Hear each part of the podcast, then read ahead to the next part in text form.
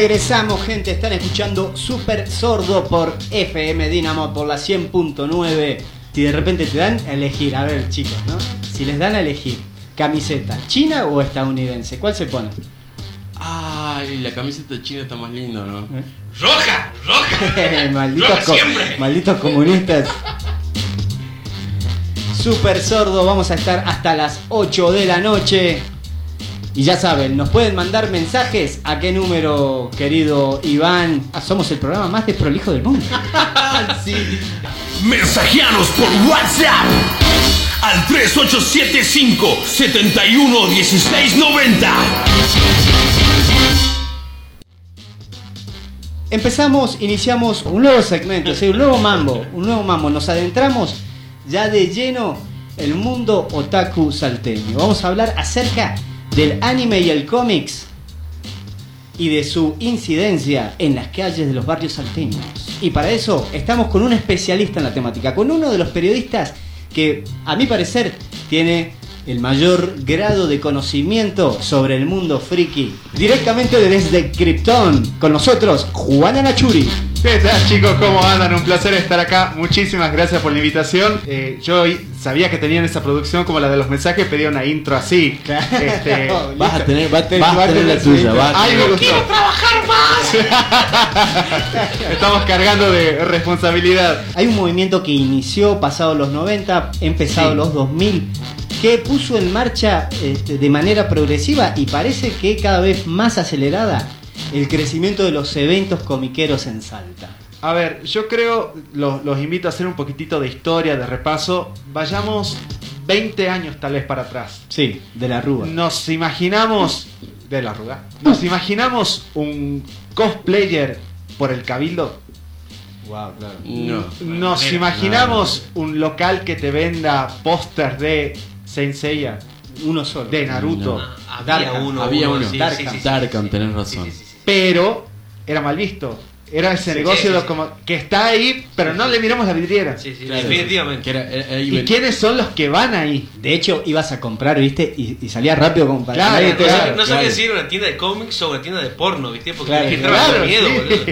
Era el comprador era aquel que veía el anime de la noche de Magic Kids, tal vez, cuando Sí, eran los últimos momentos Claro que sí, Kids. claro que el sí. club del anime. El club del anime, claro. Hoy eso ya es moneda corriente. Creo que todos estamos en ese mundo de seguir una serie, de estar al día con Game of Thrones, de ver eh, Big Bang Theory, una comedia tal vez, los que hacen del culto a Friends, por ejemplo. Sí, señor. Están, No veo dibujito, pero vamos, Frank, carajo. Claro. Están los que también van a ese mundo del anime, ven Naruto, eh, ven My Hero Academia, vuelven con el culto también de Sailor Moon, que también se están recreando todo el tiempo. Y también se suma el, el- el público moderno, que es aquel que se prendió con Avengers, Sí. que está al tanto con Escuadrón Suicida y que se da cuenta de que hay un mundo que de a poco le gusta. Y ese mundo se va ampliando, va creciendo, porque hoy podemos hablar de anime, de manga, de cómics, hablamos de eh, BTAs, Sí. hablamos de K-pop, Wow. y hoy ver, a ver, volvamos de vuelta para el tiempo, 20 Sí. años atrás. Sí. Veíamos, nos imaginamos chicos en eh, los mástiles de Plaza 9 de Julio bailando música oriental, No, japonesa, para nada. Para nada. ¿Sabés qué era lo más loco? Eh, y no hace 20 años, un poquito más, capaz que Claro. 10 o- Era, ¿Se acuerdan del Pan Perfect? Claro. Que exacto. ibas a Ding Dong y cha, cha, ¿se Ah, acuerdan de esos juegos? sí, sí. Tenían que bailar y saltar, taca, taca. Eso era como Claro, lo más loco. Pero era muy loco porque los rockeros en esa época como que siempre tuvimos la actitud de ah, somos los, los discriminados de la sociedad y veían Claro. eso y decían, no, hay que peor que nosotros. Bueno, yo creo que ese mundo de a poco se ha ido expandiendo en Salta. A ver, yo soy de un grupo tardío que empezó eh, con la animación cómics, Ok. que comenzó tarde con los Avengers. Ok. Yo empecé viendo la segunda de Ultron y dije, epa, acá hay algo y tuve que volver al principio con Iron Man, el Capitán América. eh, fue empezar a ver de vuelta Caballeros del Zodíaco. eh, Volviste ah, para atrás. Hiciste un estudio. Exactamente. Cosa que estos dos no hacen. Pero habla también de ese mundo que necesitaba su lugar en Salta, creo yo, y que no lo tenía.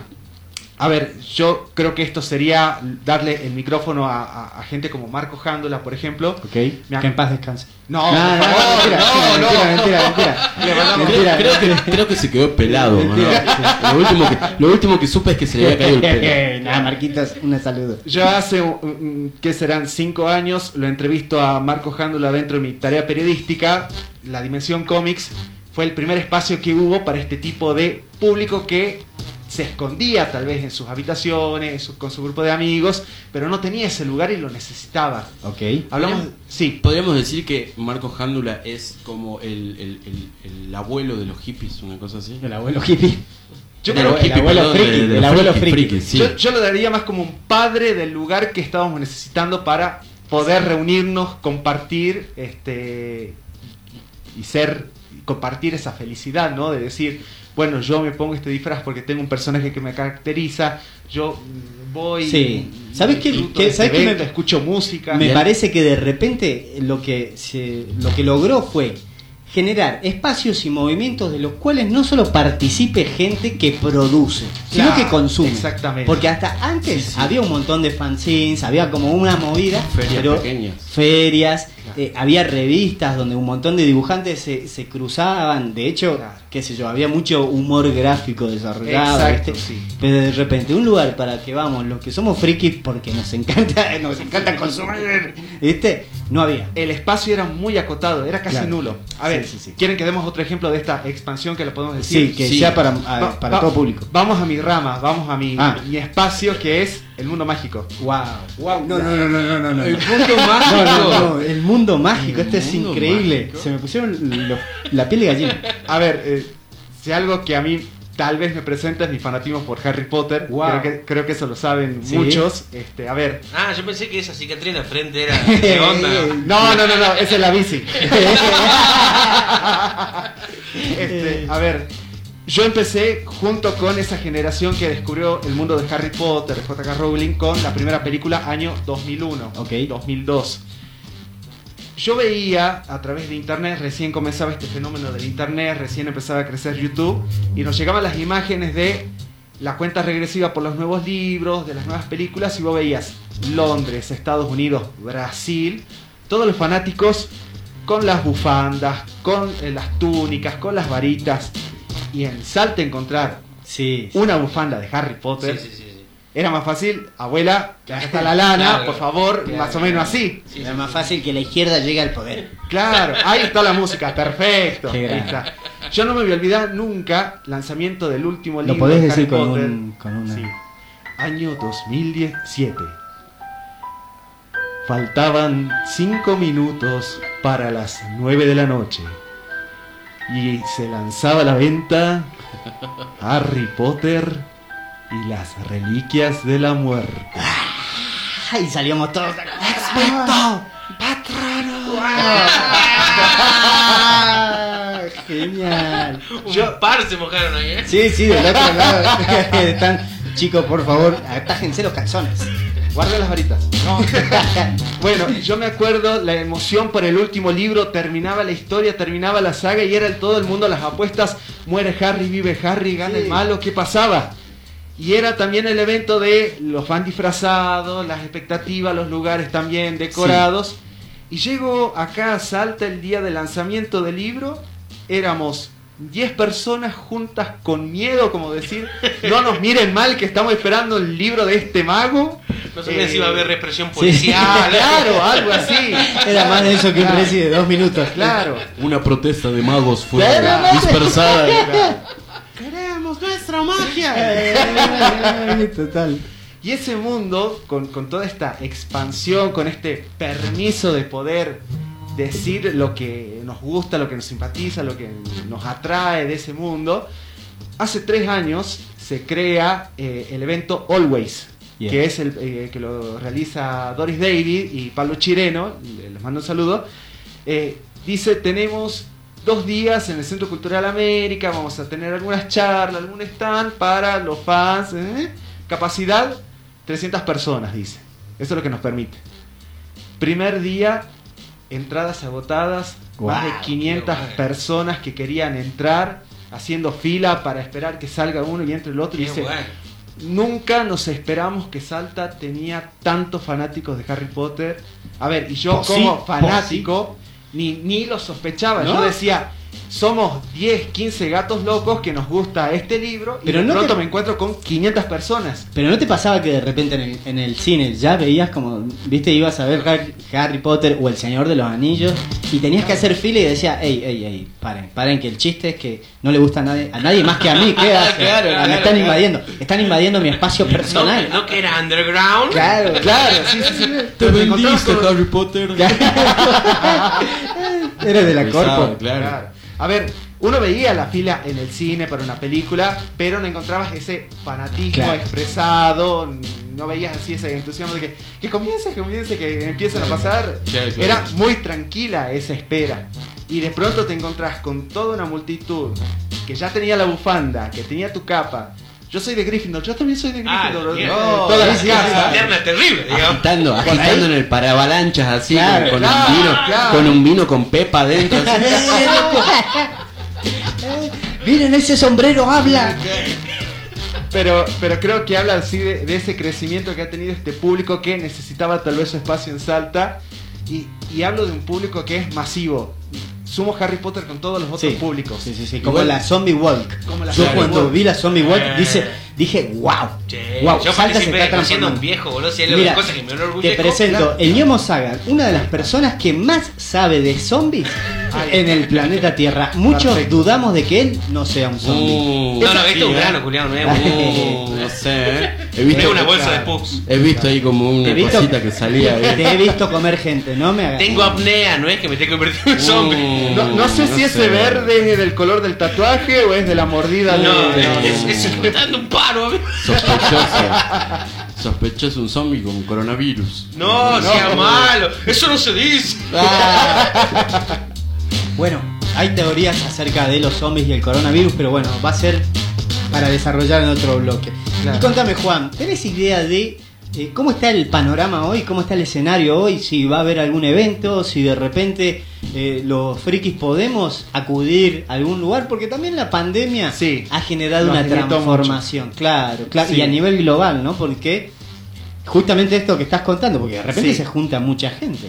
A ver, eh, a ver, si vamos a los eventos más grandes, teníamos la San Diego Comic Con, que para mí es la, la meca de todo este público que ama los Sí. cómics, los mangas.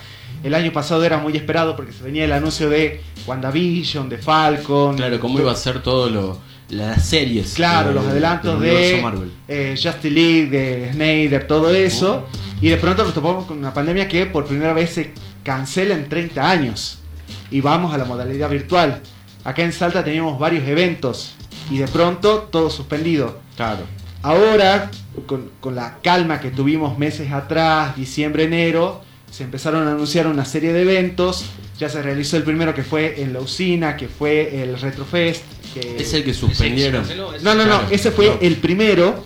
Eh, el segundo era Ah, no, el este- Salta Anime, si no me equivoco. Este es donde hubieron un, un par de, de apuñalados y demás, así, de, de las barras, ¿o no?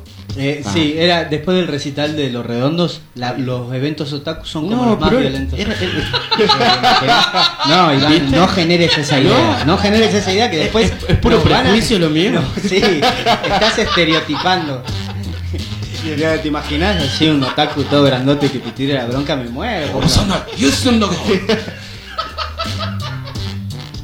Hace, habrá sido, estoy tratando de sacar cuentas rápido, hace un mes, si no me equivoco, fue el primer evento, esto, este Retro Festival. Sí. Bastante concurrencia, dentro de todo acomodado en cuanto a espacio, gente. Hace dos semanas fue un, el Salta Anime también en Lucina, y ese promovía más ese grupo de los cosplay, de- del anime, del manga. Y ahí sí ya se tuvo que suspender la actividad por loco, ¿no? eh, la cantidad de gente que se acercó y bueno, desbordó obviamente los, los protocolos vigentes. Ahora está previsto, 8 de mayo si no me equivoco, es el Star Wars Day también en Lucina.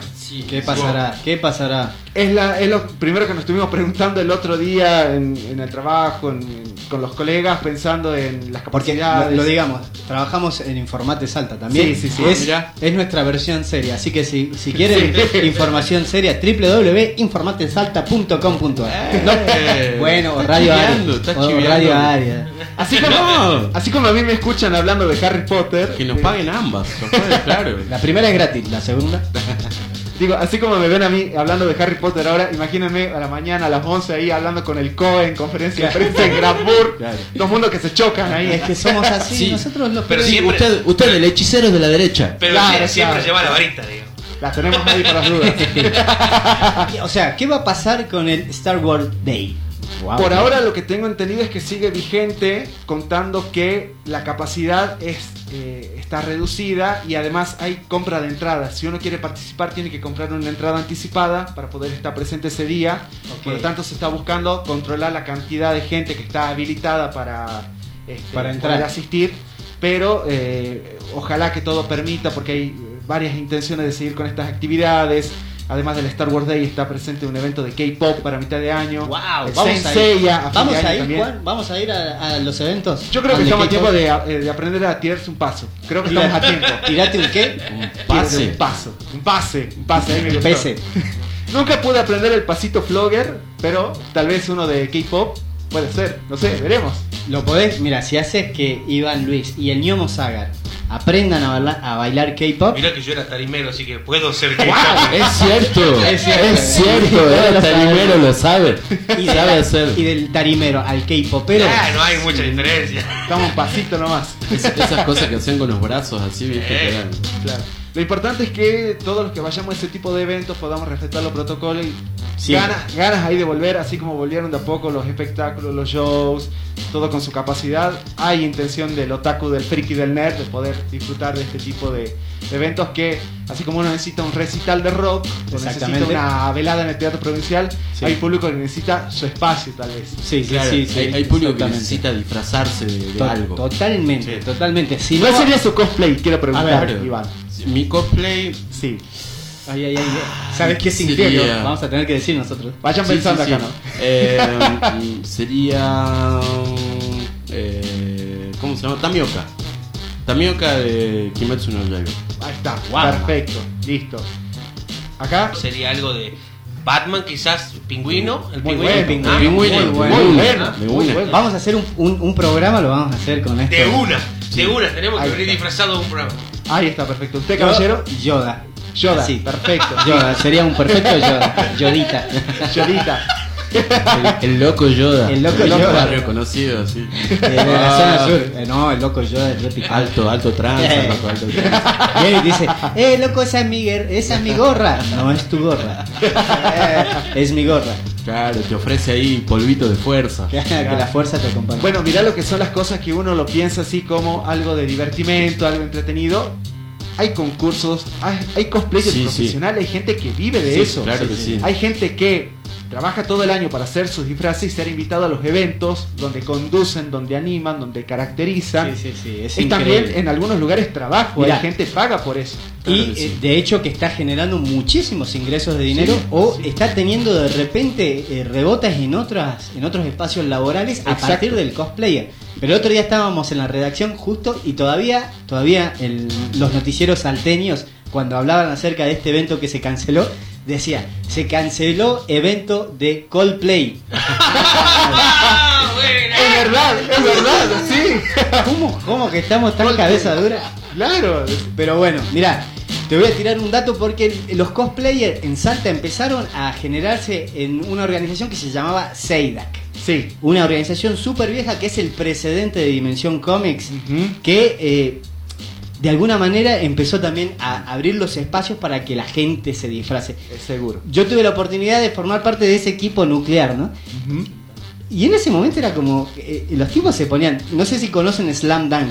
Sí, claro, Bueno, obviamente. De repente cazaba una camiseta, una musculosa naranja, ¿viste? Y se peñía, se teñía el pelo de naranja y te decía que quería pasar gratis, ¿viste? Y vos lo mirabas y le decías, "Eh, creo que no, ¿viste? Creo que no te voy a dejar pasar gratis porque eso no es un cosplayer.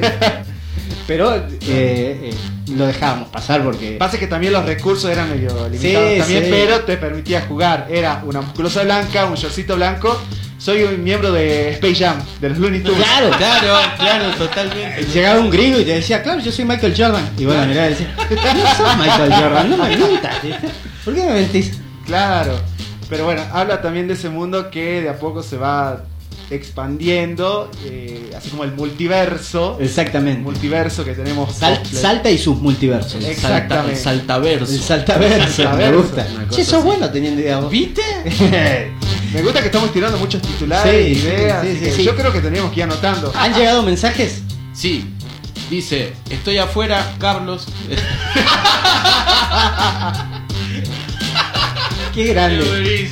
creo, Ya. que, creo que es él. Gente, están escuchando Super Sordo por la 100.9 FM Dynamo. Bueno, vamos a escuchar un poco de Sun Little con The River y Michael Kiwanuka con One More Night, motherfuckers.